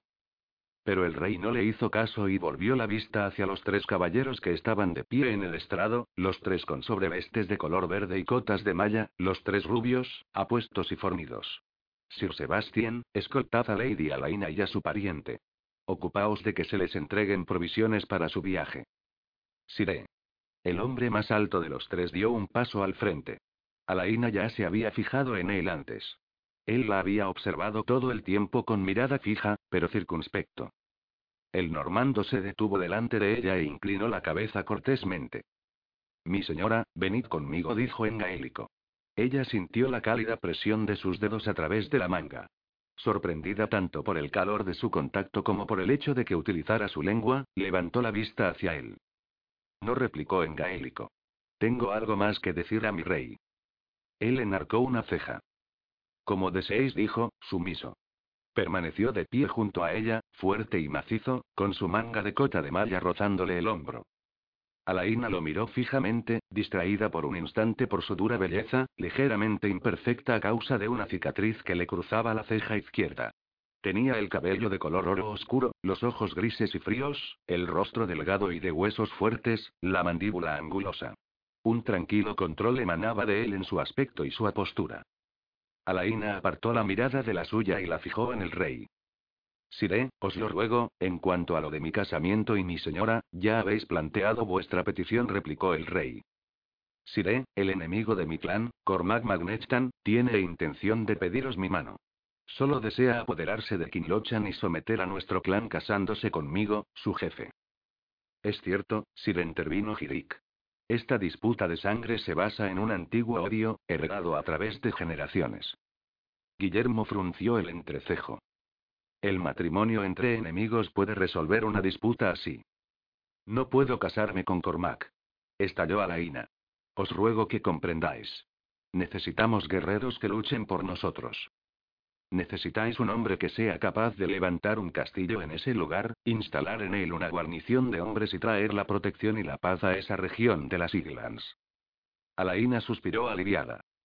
Un guerrero de las Islands. Un caballero normando corrigió él. Se escogerá uno entre los dignos caballeros de mi corte. Adiós, mi señora. Una sensación de alarma recorrió a Alaina e hizo que casi se le doblaran las rodillas. Sire y el caballero normando la tomó del brazo. Callad, señora murmuró. Si queréis saliros con la vuestra, presentad una petición. Por ahora, el rey ha terminado con vos. Ella se soltó de un tirón. No sé escribir, dijo. Pero sé hablar, aquí y ahora. A riesgo de perder vuestra causa. Alaina lo miró ceñuda, pero guardó silencio. Una bella pareja, dijo el rey. Bella en verdad. Sebastián, que yo recuerde, sois viudo y cuánto tiempo lleváis a mi servicio. Alaina lanzó una mirada al rey, atónita por lo que estaba dando a entender. El caballero calló unos momentos. Casi tres años, Siré. Y aún no se os ha concedido una recompensa adecuada. No estáis casado, si no recuerdo mal. Alaina sintió que le retumbaba el corazón. Miró alternativamente a un hombre y a otro. El caballero inclinó la cabeza. El privilegio de servir como guardia de honor del rey de Escocia acapara toda mi devoción, Siré. Su respuesta fue suave y cortés, pero sus dedos se apretaron como el acero sobre el brazo de Alaina. Ella miró alarmada a Girik, que tenía la frente fruncida de preocupación. Veremos lo que se puede hacer por vos, dijo el rey. Mi señora, puede que Sir Sebastian Lebret sea justamente el guerrero que necesitáis. Y sonrió. Sirel protestó a Laina. Yo no soy el paladín adecuado para esta dama, dijo el caballero en tono grave y firme. Sois muy modesto. Vos sois un parangón entre caballeros, reconocido por todos como luchador de gran fuerza y espíritu, dijo el rey. Exactamente lo que ha pedido Lady Alaina. Y además habláis gaélico. Seguía sonriendo. Eso ha de complacer a la dama. Lo dudo, Siré murmuró Sebastián. Alaina notó cómo aumentaba la tensión entre los dos hombres. De todos modos, vuestra presencia en Kinilochan, con una guarnición de hombres, me agradará grandemente. Alaina contuvo una exclamación. Mi clan jamás aceptará caballeros normandos en Kinlochan. El rey posó su mirada en ella. La resolución que había en sus ojos la hizo vacilar. Sabía que el rey Guillermo no era un gobernante cruel, pero que podía ser rápido y decisivo. Negarse podría ser traición. Hablaremos más tarde, Sebastián. Lady Alaina. El rey hizo una seña al chambelán para que llamase al siguiente solicitante. Sir Sebastian agarró a Alaina por el brazo y la condujo fuera de allí. Ella se volvió para mirar atrás. Sirey empezó. Guardad silencio, siseó Sebastián. Quiere daros a vos mis tierras. No puede darme nada que yo no desee aceptar, repuso él en tono tajante. Venid por aquí. Sir le dijo a Girik, enviaré un paje a buscar vuestros caballos. Los caballos se encuentran en un establo de la ciudad, contestó Girik. Yo mismo iré a buscarlos. Alaina. Yo y yo esperaré en la abadía, dijo ella a su hermano adoptivo en gaélico. Quiero ver el trabajo de la piedra antes de partir. Girik, no puedo casarme con un normando. Añadió, frenética. Tranquilízate. Ahora ve, me reuniré contigo en la abadía. Permitidme que os escolte hasta la abadía, mi señora, dijo el caballero. Las tallas en piedra son muy hermosas. Seguro que verlas os calmará. Es por aquí. Su gaélico era frío y cortés. La condujo a través de la multitud. Alaina levantó la cabeza con orgullo, pero su corazón latía presa del pánico al seguir al caballero. La rabia alimentaba sus pasos, le tensaba la boca y le nublaba la vista con lágrimas. Parpadeó con fuerza mientras el caballero remontaba el camino de su vida que partía de la torre. La abadía de Dunfermline coronaba la cima de la colina, piedra dorada y torres gemelas que brillaban al sol. Caminaba tan deprisa que iba tropezándose con el borde de la falda azul, y tuvo que parar. La larga cola del vestido estaba llena de hojas otoñales. Asió la suave tela de lana y la sacudió con más genio que elegancia. Tranquilizaos, mi señora. El caballero se inclinó para retirar las hojas prendidas. Vais a estropear vuestro vestido. Ella suspiró y se alisó la falda con más suavidad. Aunque rara vez se ponía aquel vestido de lana azul noche, ribeteado de oro y cuentas rojas, era la prenda de confección más exquisita que había tenido nunca. Mi gente dijo que vestirme así ayudaría a defender mi súplica en la corte Bruno. A mí me ha resultado inútil. Ha sido una súplica hermosa, de todos modos dijo él, y este es un hermoso vestido. Alaina le dirigió una mirada torva. La sonrisa del caballero fue fugaz pero genuina, y poseía una calidez que la conmovió. Apartó la mirada y se ajustó el tartán Arisait sobre los hombros y en la cintura. Esa tela de colores parece bien tejida, señaló él. Fue fabricada por una mujer de mi clan, replicó ella. Teje magníficos tartanes de lana, calientes y ligeros, muy cotizados. En las Islands estamos acostumbrados a vestir de manera sencilla, pero no somos los salvajes que vos creéis, señor. Mi padre hizo que me confeccionaran este vestido en Glasgow. Pensaba verme casar con él. En vez de eso, me lo he puesto para rendir homenaje por sus tierras, añadió con tristeza. Vuestro padre estaría orgulloso de vos en este momento, murmuró él en gaélico. Su rápido uso de aquella lengua resultaba un consuelo, como una caricia. Por un instante, Alaina se ablandó respecto a él. Luego reanudó de pronto la marcha. No hay muchos normandos que hablen gaélico, dijo. Yo me tomé tiempo para aprenderlo. Cuando actúo en nombre de la corona, resulta útil. Vos habláis bien el inglés. Mi padre insistió en que mis hermanos y yo lo aprendiéramos, así que nos lo enseñó nuestro sacerdote. El padre Padruit dice que la mayoría de los extranjeros opinan que el gaélico es duro y bárbaro, pero es la lengua de los bárbaros y los poetas. Es como música. En boca de algunas personas murmuró él, ciertamente lo es. Alaina sintió el calor del sonrojo. Nunca había conversado con un caballero de privilegio, ni en inglés ni en gaélico. No tan de privilegio como podéis pensar, mi señora. Ella frunció el ceño, desconcertada. La cota y las armas del caballero eran costosas, y su sobreveste de color verde oscuro estaba ribeteada con hilo de plata. Irradiaba seguridad en sí mismo, autoridad, inteligencia y fuerza controlada. Llevaba el privilegio normando en la sangre. Mi hermano adoptivo y yo hemos oído decir que la Guardia de Honor extranjera del rey goza de alta estima en la corte y del favor del rey. Fuimos asignados a la corte escocesa por nuestro señor feudal, el duque Conan de Bretaña. Es un honor servir al rey Guillermo. ¿Es eso humildad de caballero, señor? Estoy al tanto de los votos de virtud que toman los caballeros extranjeros. Procuramos hacer honor a nuestros votos de caballería. Aunque pocos dirían que soy humilde, mi señora dijo en tono irónico. Alain ladeó la cabeza para mirarlo con curiosidad. Cuando el rey habló de enviaros a Kinilochan, vos mostrasteis cortesía, pero os pusisteis tenso, como si aquello os desagradara mucho. ¿O fue meramente vuestra ansia de poseer tierras en Escocia lo que hizo que me agarrarais del brazo con tanta fuerza? Él entrecerró los ojos y la ceja de la cicatriz se contrajo. Sus iris eran grises y fríos, pero Alaina captó en ellos una chispa de calor. El rey no me hizo una verdadera oferta. Os preocupáis por nada. Yo no estoy preocupada, replicó ella. Sus frustraciones y sus miedos, acicateados por la audiencia sostenida con el rey, hacían que su genio estuviera presto a explotar en cualquier momento. Pero tendré mucho de qué preocuparme si él os envía allí a vos o a cualquiera de vuestros camaradas. El rey aún no ha afirmado nada al respecto. Calmaos. He estado calmada, para nada. Ahora debo esperar mientras el rey me elige un marido normando. Mi gente espera un héroe celta que salve nuestro plan.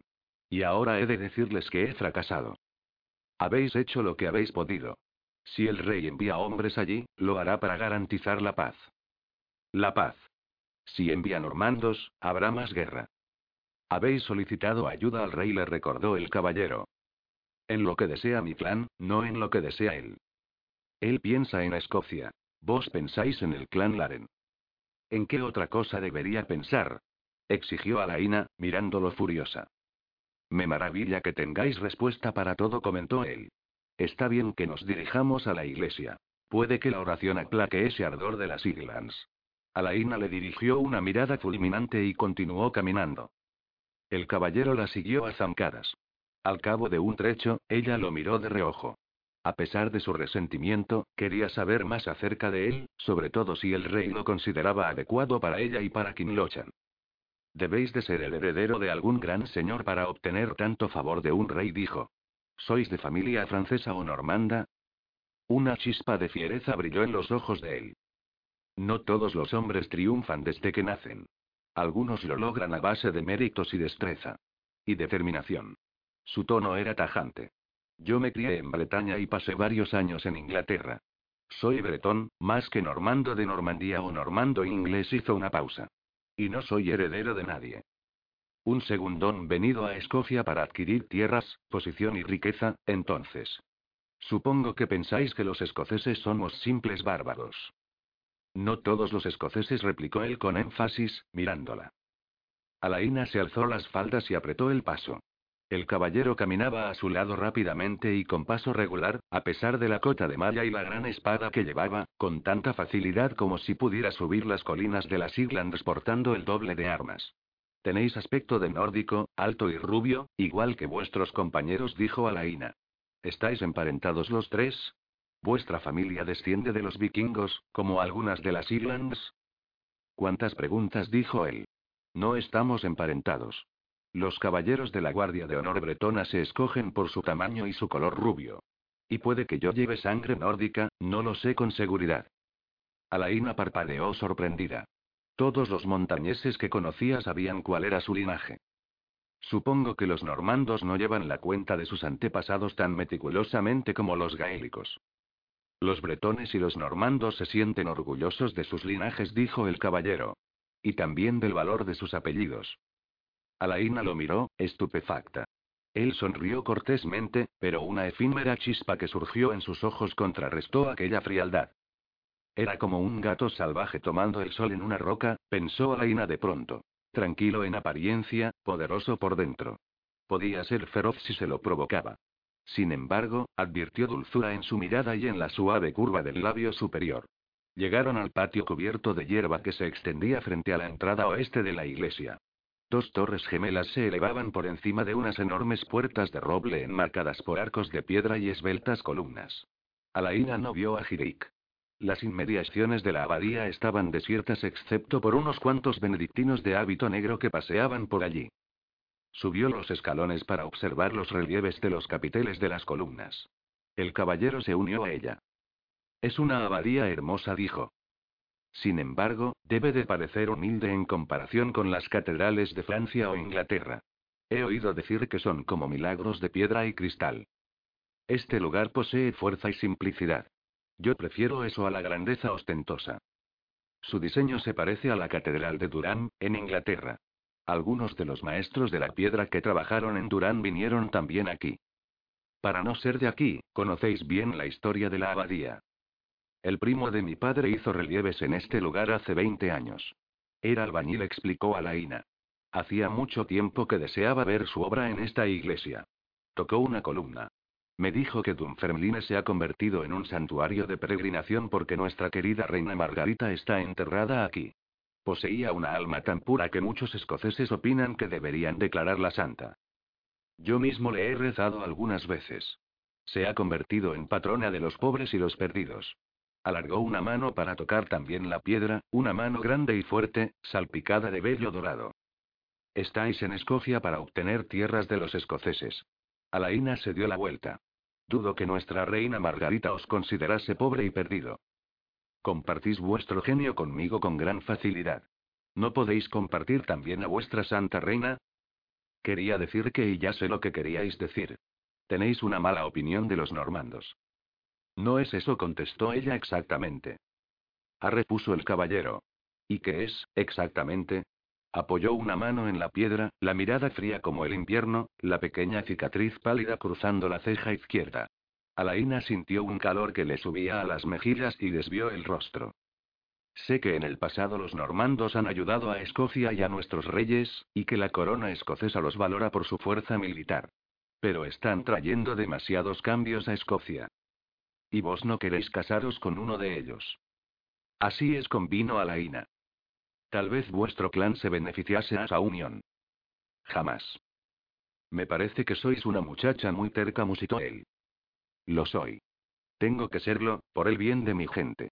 No puedo contemplar cómo mi clan es dispersado y destruido. Y teméis que un esposo normando haga tal cosa. ¿Por qué? Sé que lo haría. Pasó los dedos por la textura granulada de la piedra arenisca. Los normandos destruirían nuestro legado, nuestra historia, hasta nuestro nombre, y los harían suyos. Es más probable que haga tal cosa ese enemigo de las Islands que tenéis, antes que un normando. No pienso casarme con ninguno de los dos. Una sonrisa irónica apareció en la boca del caballero. Lo tenéis muy claro, dijo. Mi señora, yo no soy súbdito escocés, no estoy obligado a aceptar una donación del rey Guillermo si me la ofrece. Alaina parpadeó. ¿Rechazaríais Kinirochan? Tengo otros planes, dijo él en voz baja. Alaina se sintió aliviada, pero también, sorprendentemente, decepcionada. Por supuesto, quería que él rechazase la oferta, se dijo a sí misma. Sin embargo, sentía curiosidad hacia el caballero, le atraía su fuerza, su ingenio y su mirada penetrante y amable. Contuvo la respiración al darse cuenta de que se parecía al guerrero de otro mundo que había visto en sueños. Qué ironía que un normando fuera igual que aquel guerrero perfecto. Irónico, perturbador e impensable. Los guerreros rubios y apuestos eran cosa común, se dijo. El rey os ofrecerá Kinlochan, dijo en tono tajante. Ningún normando rechazaría un regalo así. Vos sois ambicioso, ávido de hacer fortuna en suelo escocés. El caballero se inclinó hacia ella. Entre mis ambiciones no se incluye desposar a una irascible joven de las Islands y asentarme en una montaña remota para luchar en su guerra. Prefiero dejar eso para vuestro héroe celta, donde quiera que se encuentre. Alaina parpadeó, estupefacta. Él la miró fijamente, casi nariz con nariz, el brazo apoyado contra la columna de piedra y la mano justo por encima de la de ella. No se inclinó hacia atrás, pues no quería ceder lo más mínimo. Ambos respiraban a un tiempo y se observaban el uno al otro. Rara vez había visto unos ojos de un gris tan nítido, ni tan brillantes de cólera. Seguro que en los suyos ardía la misma ira. Bajó las cejas en un ceño fruncido para acentuarlo. No debéis aceptar la oferta. ¿Es eso una amenaza? preguntó él con suavidad. Lo es. El corazón le latió con fuerza. No podía apartar la mirada de la de él. Percibió su voluntad de hierro, tan fuerte como la suya, o acaso más. Era una sensación extraña y emocionante. No se me dan muy bien las amenazas, dijo el caballero en voz baja. Tengo la costumbre de ir en contra de ellas. Los clanes celtas no quieren normandos en sus filas, dijo Alaina. Los bárbaros de las Islands atacan a todo el que intenta quitarles sus tierras. Por ese motivo las Islands tienen tan pocos habitantes normandos, mientras que las tierras bajas están llenas de ellos. Controlad vuestra codicia y vuestra ambición. ¿Sois un líder de los rebeldes, para hablar con tanta vehemencia? Desde luego que nos rebelaríamos si alguien intentase quitarnos nuestra tierra, replicó Alaina. Pero no nos rebelamos contra nuestro rey. Yo cabalgué al lado de vuestro rey mientras él derrotaba a una hueste de rebeldes celtas, el año pasado. Después de lo que vi allí, podéis estar segura de que en mis ambiciones no se incluye compartir tierra con salvajes. Muy bien, contestó ella. Decida al rey que Kinlochan será solo de un guerrero celta. Que Dios ayude a ese celta. El caballero se volvió para abrir la gran puerta arqueada. Mi señora, deseabais ver la abadía. Con el corazón retumbándole, Alaina titubeó. Entonces recordó que la entrada de una iglesia, donde estaba en aquel momento con el caballero, era el lugar donde tradicionalmente se celebraban las ceremonias nupciales. Aquella idea resultaba tan perturbadora que se apresuró a adelantarse. En efecto, deseaba ver el trabajo de la piedra, admitió. Esta es vuestra oportunidad. Sostuvo la puerta abierta. Alaina entró en aquel reducto de paz y silencio. Estaba iluminado por una luz dorada y translúcida, y en el aire flotaba el incienso. Caminó hasta el altar y se arrodilló para orar. Sebastián se arrodilló también, y se levantó cuando lo hizo ella. Sus miradas se tocaron y se separaron al instante. Alaina miró hacia arriba. Macizas columnas se elevaban hacia las paredes pintadas de blanco. Por encima de ellas había un triforio con ventanas de vidrios lechosos, todo ello coronado por una bóveda de nervadura. Alaina se acercó a un pasillo lateral en sombras. Sus pasos levantaron un leve eco. Vio que el caballero estaba de pie en la nave, silencioso y paciente, su propia guardia de honor. La luz arrancaba destellos dorados a su pelo y se reflejaba en su chaleco de acero. Vestido con la cota de malla, poseía una belleza feroz, dura y perfecta. Apartó la mirada y se esforzó por concentrar la atención en los relieves de la piedra. Conocedora de la mano artista de su primo, vio su sereno aplomo en la decoración de los capiteles y se dejó hundir en aquel placer, como si encontrase a un amigo perdido. Paseó por la iglesia buscando su marca de cantería, una firma en la piedra. Mientras paseaba, pensó en los relieves que ella misma había realizado en su pequeño taller de Kinlochan y suspiró. Aunque afinase más el trabajo con los cinceles, nunca alcanzaría la maestría de lo que estaba viendo allí. Se detuvo frente a una guirnalda de hojas de acanto de un capitel, sacó un pedazo de tela y un palito de sauce quemado de la bolsa de cuero que llevaba colgada del cinturón y se puso a dibujar la forma de las hojas en la tela. El primo Malcolm siempre había insistido en que un buen relieve dependía de un buen dibujo, y ella a menudo trazaba bosquejos para tomar nota de ideas o para copiar imágenes y aprender de ellas. Miró al caballero, que desvió los ojos en cuanto su mirada se cruzó con la de ella. En aquel ambiente le recordaba a un santo guerrero. La fascinaba, dinámico en su postura estática. A pesar de lo que había dicho, la hacía sentirse segura. Cerró los ojos y sintió que su constante carga de miedo y preocupación se aligeraba un poco. Demasiado pronto, regresaría a un mundo de incertidumbre. Por el momento quería saborear la serenidad y tranquilidad que sentía en aquel lugar y en presencia del caballero. Al cabo de unos instantes reanudó su paseo. Entonces, al levantar la vista, lanzó una pequeña exclamación. Allá en lo alto, la marca distintiva de Malcolm relucía en la piedra de una columna. Se apresuró a continuar. El caballero escudriñó las sombras por la fuerza de la costumbre, aunque sabía que no había peligro alguno. La abadía parecía resplandecer, se dijo mientras recorría con la vista su familiar entorno. Tal vez aquella luminosidad procedía de la claridad de la tarde, o tal vez la creaba la muchacha, como una llama en el interior de un candil.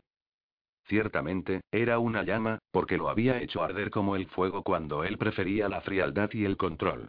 En apenas una hora, había suscitado en él fascinación, lujuria, envidia, cólera y frustración. Y ahora estaba provocándole algo más, una necesidad de protegerla del mundo y procurarle la paz. Deseaba darle eso. Cuando la joven desapareció entre las columnas durante largo rato, él cruzó la nave movido por la curiosidad. Entonces dio la vuelta a una columna y se detuvo asombrado. Alaina estaba de pie sobre el estrecho borde de la base de una columna, de puntillas, con el pecho y el torso pegados al pilar. Tenía un brazo alrededor de la columna y estiraba el otro hacia la hendidura de un galón, como si buscase dónde agarrarse. ¿Es que pretendéis trepar hasta arriba, mi señora? Le preguntó. Ella dejó escapar una exclamación y cambió de postura. El pie se le trabó en la cola del vestido y perdió ligeramente el equilibrio, agitando los brazos. Sebastián se lanzó hacia adelante, de modo que Alaina cayó de lleno en la cuna de sus brazos. Ach dijo sin resuello, rodeándole el cuello con un brazo. La joven era de miembros largos, pero no pesaba mucho, notó su cuerpo firme bajo las varias capas de tela. También era fuerte, porque se retorció de tal manera que estuvo a punto de escaparse de sus brazos. Soltadme, señor. Insistió. Lo haré, prometió él. Antes decidme qué ha ocurrido. ¿Os habéis torcido el tobillo? ¿Os ha asustado un ratón? Se dio la vuelta con ella en brazos. ¿Queréis que mate a esa criatura por vos? Ahorradme vuestros alardes de caballero, dijo Alaina, y vuestros malos chistes. Me habéis sobresaltado, y he caído. Dejadme en el suelo. Está bien. La depositó en el suelo con suavidad. Decidme, ¿por qué estabais tratando de escalar esa columna como si fuerais una ardilla en un árbol? Se dio cuenta de que la joven no le veía la gracia a aquello, aunque él mismo apenas lograba ocultar su sonrisa. Un rubor inundó el cutis translúcido de ella, sus ojos de zafiro se oscurecieron, sus cejas descendieron. Sebastián tuvo la sensación de estar contemplando una tormenta que se avecinara. Le gustaban las tormentas. Si queréis, le dijo en tono socarrón, puedo ir a buscar una escala. Ella abrió la boca para replicar, pero en cambio rió de mala gana. Aquel sonido provocó un eco semejante a pequeñas campanillas. Él rió también, aunque hacerlo le resultó extrañamente seco y oxidado. Se dio cuenta de que no reía a menudo. Quería ver la marca de mi primo, ahí arriba. Señaló. Sebastián levantó la vista. ¿Su marca? Su marca de cantería, dijo Alaina. Un símbolo tallado en la piedra. Cuando un cantero termina una pieza de sillería o un relieve, deja grabada su marca. Les pagan por cada pieza firmada. Esa de ahí es la marca de mi primo. La visión de su ojo izquierdo no era tan buena como lo había sido en otro tiempo, pero distinguió un símbolo nítido grabado en la piedra. Asintió con un gesto. Solo quería verla, y tocarla, dijo Alaina. Sebastián frunció el ceño, pensativo. Recogió la tela y el sauce quemado que ella había dejado en el suelo. Alcanzar la marca de cantería no le supuso ningún problema cuando apoyó un pie en la base de la columna y estiró el brazo. Apoyó la tela sobre el relieve y la frotó con el palo de sauce para obtener una huella impresa. A continuación bajó y le dio la tela a Alaina. Un recuerdo de vuestro primo le dijo. Ella le miró con expresión sincera. Os lo agradezco. Debéis de tener gran devoción por vuestra gente, para saber por qué esto significa tanto para mí.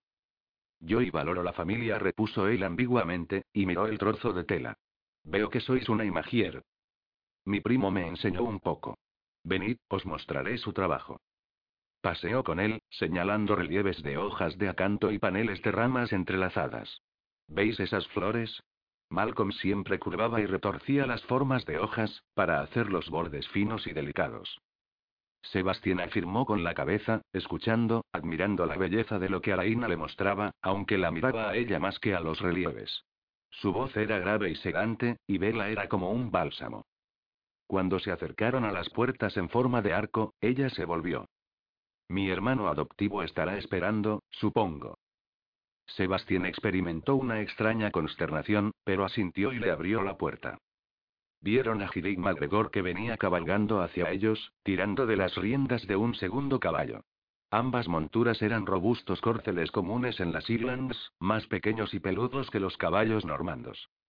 Sebastián se volvió. Adiós, Alainean Cean Lochan. No volveremos a vernos. Tengo la intención de abandonar Escocia pronto. Las mejillas de Alaina se riñeron de rosa. Oyó.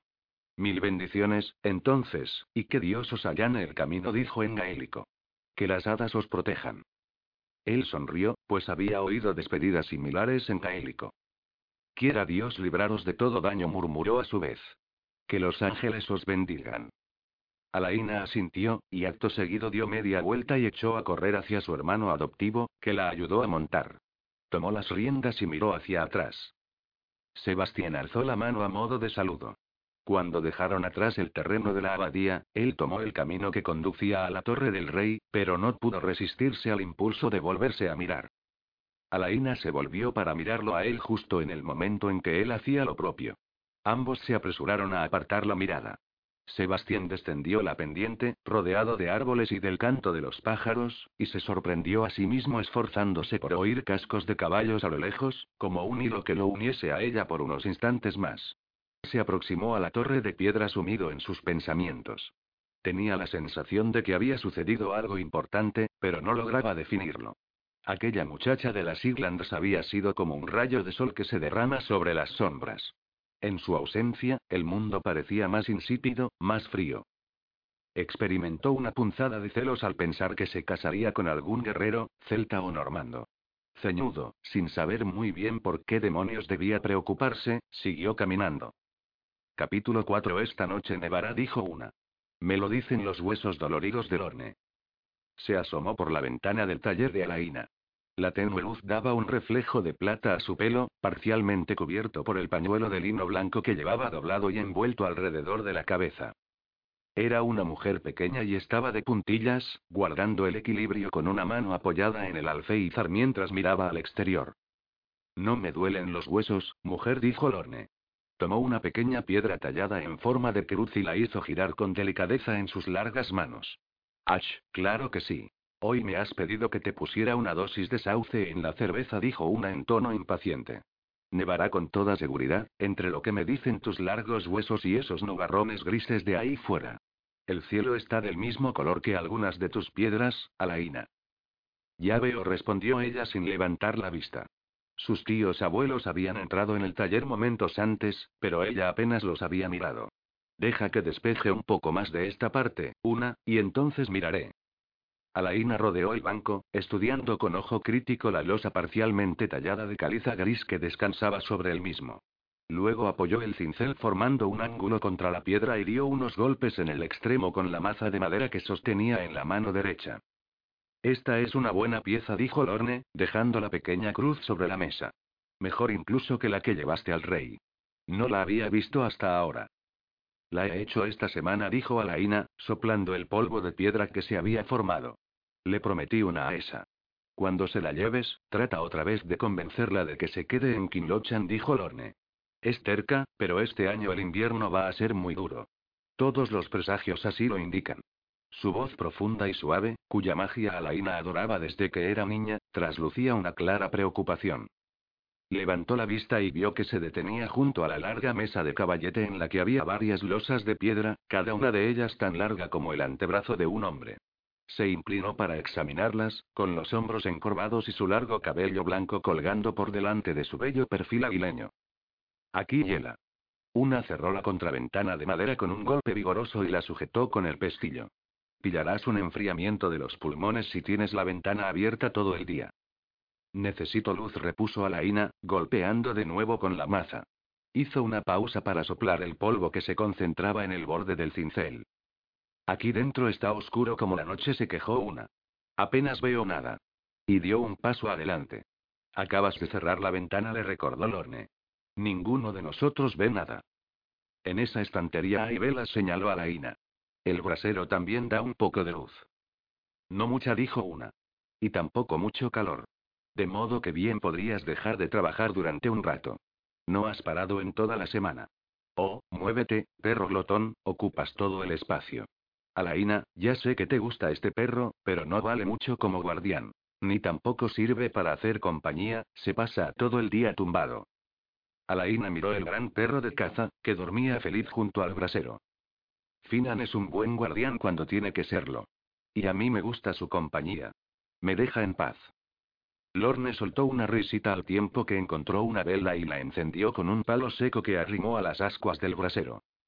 Alaina, hemos venido a decirte que cenes con nosotros esta noche, dijo una. Y también a ver cómo te iba con el trabajo, añadió Lorne. Realmente es muy bueno. La losa que acabas de terminar es incluso mejor que las otras. Alaina sonrió. Gracias. Y no tengo hambre. Una. Dejó el cincel para coger una herramienta de hierro con punta, y empleó la maza para introducir el afilado extremo en la losa y desgajar una pequeña lasca. Morak me ha traído comida. Morak lleva dos días trayéndote la comida aquí.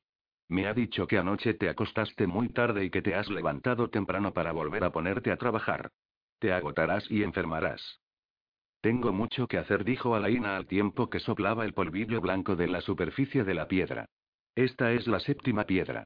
Las escenas que tengo pensado tallar necesitan 20, quizá más. Te has impuesto una dura tarea, pequeña, dijo Lorne. Pero necesitas descansar. Nadie puede terminar el trabajo de toda una vida en unos meses. Yo debo hacerlo. Alaina golpeó la punta con la maza. Ven al salón, cena con nosotros y entra en calor, insistió una. Los viejos se alegrarán de tenerte con ellos. Tengo mucho que hacer, repitió Alaina, desgajando otro pedazo de piedra. Está oscureciendo, dijo una.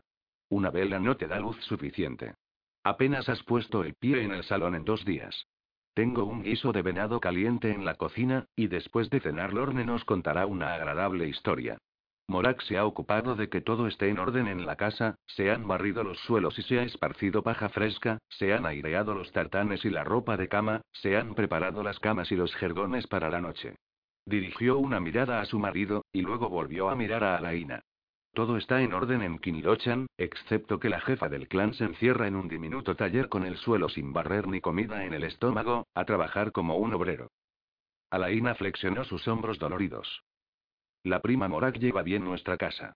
Le encanta el trabajo que hace por Kinilochan, y nunca descansa hasta convencerse de que sus tareas se realizan a la perfección. Y a mí me encanta el trabajo que hago, aunque resulte un poco sucio. Yo también quiero continuar hasta que quede satisfecha de la labor realizada. Una suspiró, impaciente. Lo que haces aquí no es labor de un día, pequeña, como la mayoría de las tareas domésticas. Tienes que comer, debes descansar. Y los tuyos necesitan tener a su jefe entre ellos. Lorne, dile algo. Niad quiere que esta noche empiece el ciclo de las historias de Fion, dijo Lorne. Pero Una y Morak quieren oír otra vez el cuento de Deirdre y los hijos de Wisneach. ¿Qué debo hacer? Nian dice que está cansado de historias de amor y que quiere una de guerra y hombres, que contenga un largo pasaje que narre una batalla. A mí me gusta el cuento de Deirdre de las desdichas, dijo Alaina. Nunca me canso de esa historia. Cuando Deirdre vean a Oise y sus hermanos por primera vez y suspiró. Ah, es muy hermoso. Entonces contaré la historia de Deirdre, si te unes a nosotros esta noche. Deja el trabajo. Hay tiempo. Mientras su tío hablaba, Alaina contemplaba con la cabeza lateada la escena que había tallado. Tres hombres en un barco, sosteniendo unas lanzas en posición vertical, ligeramente esbozados en la superficie de la piedra. Tan solo había eliminado el exceso de piedra, mientras que el resto mostraba las marcas del cincel, para formar un alto relieve. Suspiró y miró al Lorne, cuyos ojos azules brillaban afectuosos. A su lado, una, que ni siquiera le llegaba a su marido al hombro, la miraba con un ceño de preocupación. Alaina suspiró otra vez y dejó la maza. Tenéis razón. Estoy cansada. Bien. Tu gente te echa de menos, dijo una. Alaina limpió las herramientas con un paño suave y las dejó a un lado.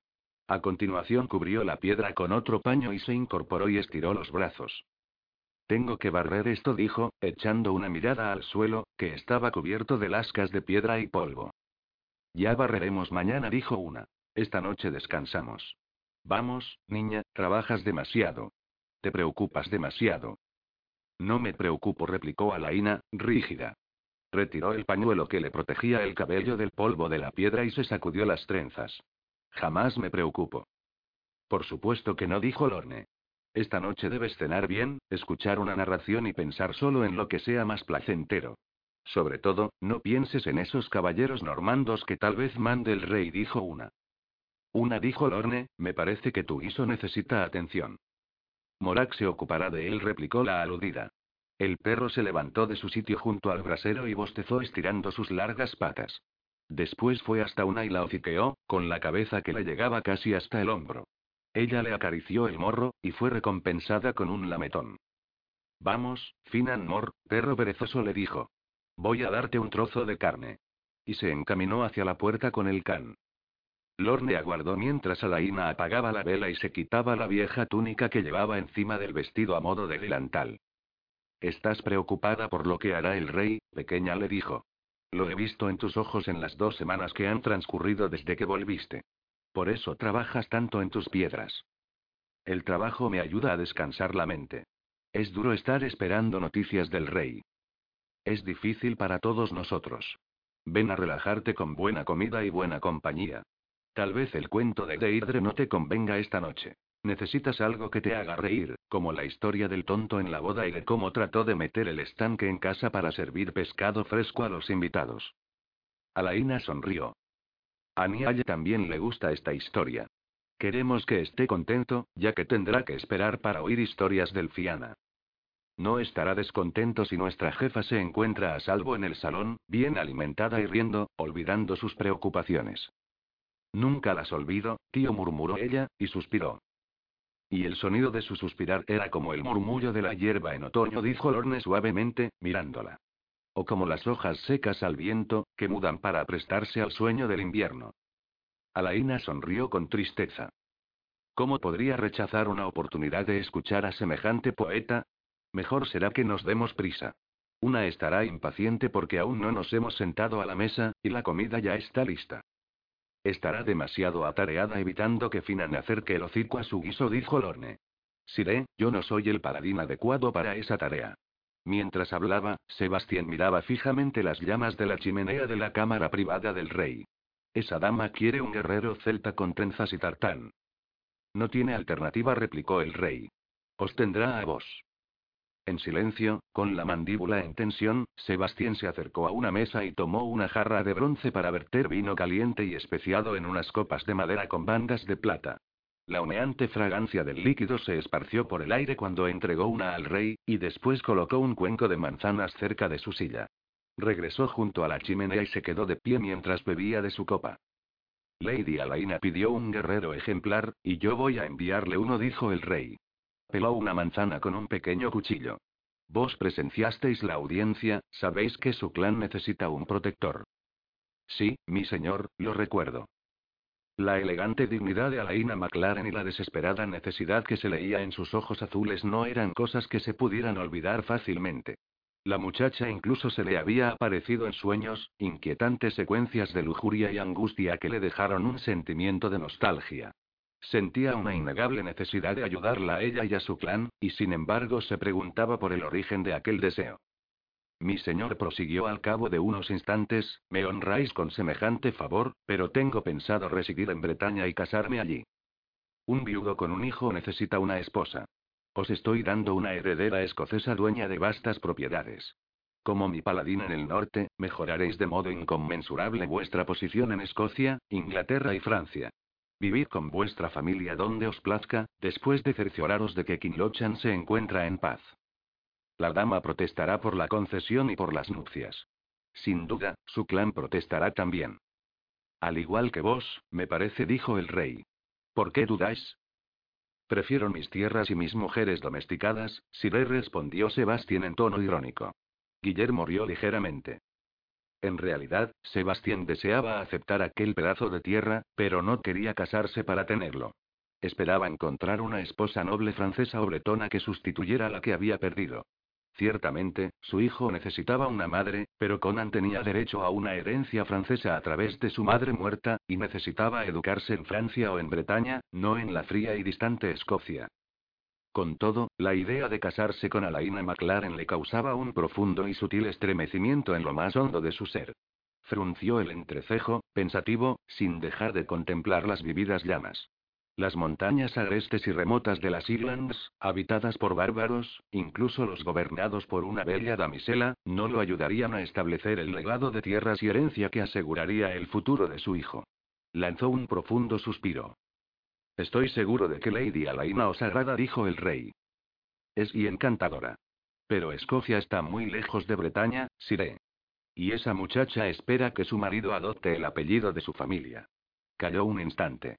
No puedo hacer eso. Entonces negaos a adoptar su apellido. El rey se encogió de hombros. Si deseáis poseer los derechos sobre esa tierra, además del privilegio de ser el dueño de una concesión así en Escocia, tendréis que casaros con esa dama. Ella ha pagado el tributo de sucesión. Kinlochan no puede ser entregado a nadie más en el plazo de un año, excepto por medio de matrimonio. Cuando enviéis una copia del contrato de nupcias entre vos y Lady Alaina a mi chambelán, la nueva concesión se redactará a vuestro nombre. Y no antes comentó Sebastián en tono terminante. Sintió un músculo contraerse en su mandíbula, sintió una trampa cerrarse sobre él. Y no antes repitió el rey en tono relajado. Cortó una rodaja de manzana. Decidme, Bastión, ¿qué tierras poseéis ahora? Un pequeño castillo y una casa solariega en Bretaña, de 50 y 100 acres respectivamente, entregados por el duque Conan, respondió Sebastián. En York, una casa fortaleza y mil acres concedidos por el rey Enrique en pago de servicios prestados hace años. Me prometió un título junto con la tierra, pero parece haberlo pasado por alto desde que vine a Escocia, añadió secamente. Nunca he residido en mis propiedades, sino que las he cedido a arrendatarios. ¿Existen tierras que fueran propiedad de vuestra difunta esposa? No directamente, Siré. Mi hijo es heredero de un castillo y de algunas tierras en Francia, pero la familia de su madre reside todavía allí. Guillermo asintió, pensativo. Originalmente, debéis vuestra lealtad al duque Conan, naturalmente. Pero él os asignó a vos y a vuestros camaradas a mi servicio durante todo el tiempo que yo os necesite. El acto de acatamiento que firmasteis no ha expirado aún, y puede renovarse. Me siento honrado, mi señor. Sebastián habló despacio, con cautela. Pero, como sabéis, existe un asunto urgente que requiere mi presencia en Bretaña lo antes posible. Ya le había explicado días antes el problema de su hijo y de los monjes de Saint Sebastián. Le había sido extendido el privilegio de servirse de un mensajero real, a fin de que pudiera contestar al abad. En su carta les prestaba el uso de sus propiedades en Bretaña y prometía regresar tan pronto como pudiera comprar un pasaje en un barco que se dirigiera a Francia. Ciertamente, debéis volver, pero aún no. Para tranquilizaros, despacharé un mensajero con una carta para el duque Conan y su duquesa, mi hermana. Recomendaré que se ocupen del bienestar de ese grupo de monjes. Estoy en deuda con vos. Sebastián hizo una ligera reverencia, con los puños cerrados. No era ningún tonto. Se daba cuenta de lo grande que se había hecho aquella deuda. Es mi deber caritativo. La deuda puede pagarse con el servicio continuado. Firmasteis un voto de servirme que aún seguirá en vigor durante varios meses más. Por el momento, vuestras destrezas resultan necesarias en Kinlochan. Sebastián miró al rey con los ojos entrecerrados. Sintió una oleada de rabia, pero sabía que rechazar abiertamente aquella concesión podría acabar no solo con sus posibilidades de obtener tierras en Escocia, sino también con la ayuda que el rey iba a prestar a Conan y a los monjes. Mi señor es generoso, dijo brevemente. Pero debo recordar al rey que no soy el guerrero que fui en otro tiempo. En aquel momento se sobresaltó al atrapar al vuelo la manzana que le lanzó Guillermo. No la había visto venir desde su lado izquierdo hasta que casi fue demasiado tarde, debido a su vista defectuosa, pero la cogió en su mano izquierda con rápida agilidad. Si hubiera sido la hoja de un puñal, la habría desviado con el escudo o con un arma por puro instinto. Creo, Bastien dijo el rey con suavidad, que aún sois plenamente el guerrero que fuisteis en otro tiempo, aunque últimamente apenas hayáis probado vuestras capacidades. Id a Kinlochan y ocupaos por mí de ese asunto. Siré dijo Sebastián. Y ocupaos de que se construya allí un castillo de piedra. ¿Un castillo? Tuvo la sensación de que el cenagal que se lo estaba tragando acababa de hacerse más denso, más profundo. Kinlochan está situado como una entrada a las montañas del oeste de las Islands. La presencia militar normanda en esa zona es esencial para garantizar nuestra autoridad y desalentar la rebelión celta. Sebastián lo miró consternado. Un proyecto así podría llevar años. Deseaba ardientemente una oportunidad para supervisar la construcción de un castillo suyo, pero no de aquella forma. No en Escocia. Dispondréis de tiempo para ser el varón. Tenéis experiencia en la construcción de castillos, ¿no es así? Me he interesado por su diseño. El varón inglés que me acogió como escudero y joven caballero construyó tres castillos de piedra en Inglaterra mientras yo formaba parte de su familia y más tarde estando a su servicio me permitió asumir ciertas responsabilidades en la tarea de contratar albañiles y aprobar el diseño. El proceso no me resulta desconocido. Necesitaréis esa experiencia cuando contratéis albañiles e iniciéis las obras. Con la ayuda de fondos reales, por supuesto, aunque también se destinarán a esa empresa los ingresos de Kinlochan. Esperemos que Kinlochan tenga ingresos propios, Siré. A juzgar por lo que indicó Lady Alaina, se trata de una plaza pobre. Sin duda lo descubriréis pronto. De momento, tomad 20 hombres y partid. Dejadme suficientes bretones para una guardia de honor. Cuando hayáis visto lo que hace falta allí, enviad por más hombres. El rey Guillermo sorbió su vino, relajado y seguro en sus órdenes. ¿Y qué hay de ese tal Magnetstan, que presentó una petición? Afirma ser leal, pero si resulta una amenaza para el clan de esa dama o para la corona, deberá ser reprimido. ¿Y si no es una amenaza? No soy tan necio como para darle esa plaza. El rey depositó su copa. Existe otra razón por la que quiero que vos montéis una guarnición allí. Los Macuillian todavía se muestran inflexibles en afirmar que tienen derecho a este trono a través de su descendencia del rey Duncan. Puede que encuentren apoyo en esa parte de las Islands. Sebastián frunció el ceño. Hace más de un año derrotamos a un grupo de esos rebeldes celtas. Los que no murieron en el campo de batalla, y escaparon de ser capturados y ejecutados, huyeron a Irlanda y al exilio. Serían unos locos si volvieran. Dicen que al menos uno de ellos ha salido de Irlanda para buscar apoyos a su causa en las Islands. Ruari MacWilliam. Recuerdo ese nombre. Un celta de gran fiereza, y una fuerza con la que contar, dijo Sebastián. Creía que estaba muerto. Así lo creíamos todos. Mi informador ha estado recientemente en Irlanda y en las islas occidentales, y dice que ese hombre partió de Irlanda no hace mucho y se dirigió a la zona de los alrededores de Kinlochan. ¿Por qué? No puede encontrar apoyo que le sea de utilidad en un clan débil. Los Magnetstan pueden proporcionarle ese apoyo. Averiguad si están aliados con los rebeldes. Podrían estar dando refugio a ese Ruari Macuilian. Si fuera así, habrá que ocuparse de ellos, y con dureza. Sea leal o no, puede que Magnetstan se revele cuando se entere de que Kinlochan ha sido entregado a un extranjero. Las gentes de las Islands se inflaman enseguida, y no se enfrían con facilidad. Esa sangre caliente es precisamente el motivo por el que Kinlochan no puede estar solo en manos de los celtas. Allí se necesita un caballero de temperamento calmo y experiencia militar. Confío en vos. Sebastián se inclinó rígidamente y se marchó sin decir palabra. Cuando alargó la mano para asir el pestillo de la puerta, tenía el puño cerrado con tal fuerza que los nudillos se le veían blancos.